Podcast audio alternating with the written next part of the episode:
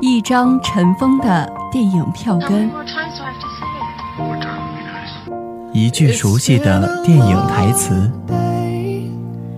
一段温暖的光影旅程。欢迎走进佳片推荐。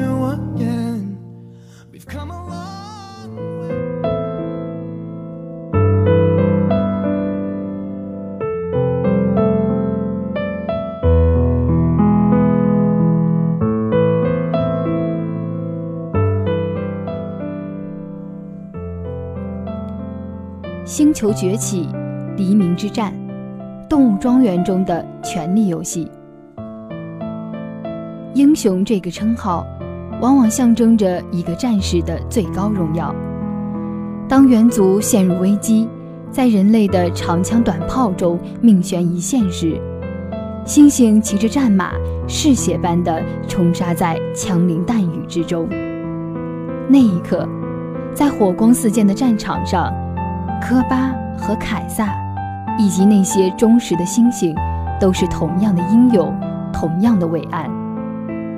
但故事就是这样，科巴和凯撒之间，注定一个是英雄，一个只能是悲剧。本期的佳片推荐将带你走进美国科幻片《星球崛起：黎明之战》。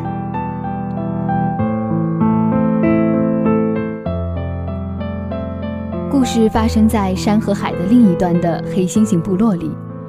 因药物而获得了不输给人类智慧的猿族，在猴王凯撒的带领下，历经十年的耕耘，建立起了颇具规模的聚居地。与此同时，因病毒而遭受灭顶之灾的人类已经几乎销声匿迹，而久违的人类身影却又一次出现在了森林里。科学家马尔科姆带着自己的工程队，希望上山修复水电站。以使得山下的人类聚居区获得必需的能源。尽管人类与猿族在彼此心中的第一印象都不佳，但凯撒有感于马尔科姆的诚意，对他的工程项目予以了放行。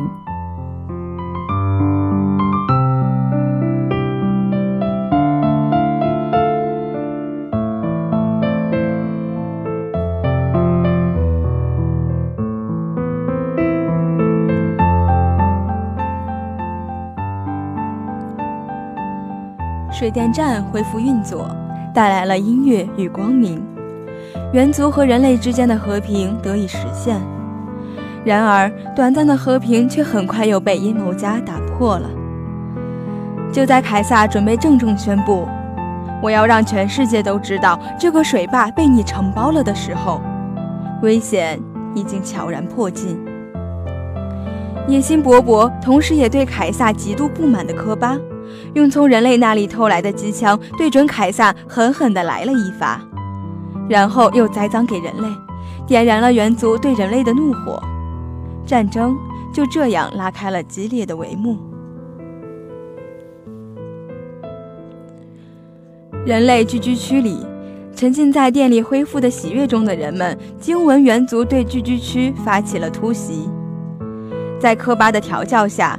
猿族战士们短时间内就掌握了打机枪的技巧，加上身体本来就比人类更强壮、更灵活，所以势如破竹地击溃了聚居区里的人类武装。在猿族领地被当作刺杀猴王凶手而遭到追杀的马尔科姆一家侥幸生还。凯撒的亲信莫里斯一直致力于在猴山上开办英语培训机构。曾获马尔科姆之子亚历山大获赠一本红宝书，因此对人类较为友善。而马尔科姆一家九死一生时，也得到了莫里斯的出手相助，成功逃到了山下，并发现了身负重伤的凯撒。获救的凯撒被马尔科姆安置在了一处废弃的房屋里，此地正是凯撒的干爹原本的住址，也是凯撒生活过的地方。凯撒躲在家里看了两天关于传递正能量的优秀影视作品，体力迅速恢复，终于做好准备去与科巴决斗。也就是按照猴子的规矩，通过摔跤来决定谁才是真正的王。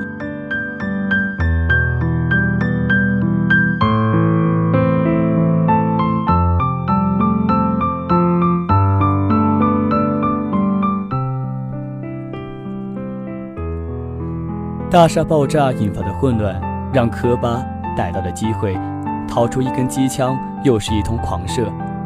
最后，积贫力尽的科巴被凯撒趁机扑倒在地。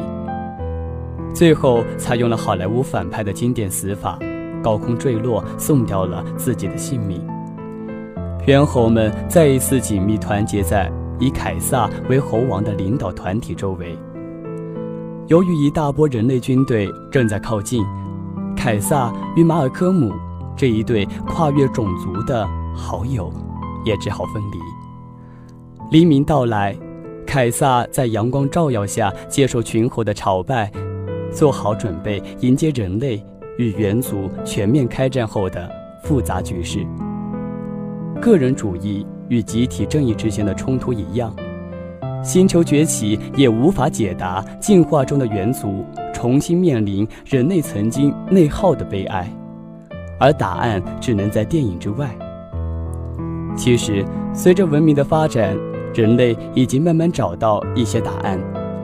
即便是现代文明是否存在普世价值，都存在着疑问。像我们的大天朝就拒绝承认这一点。其实，这也许。就是人类最大的悲哀。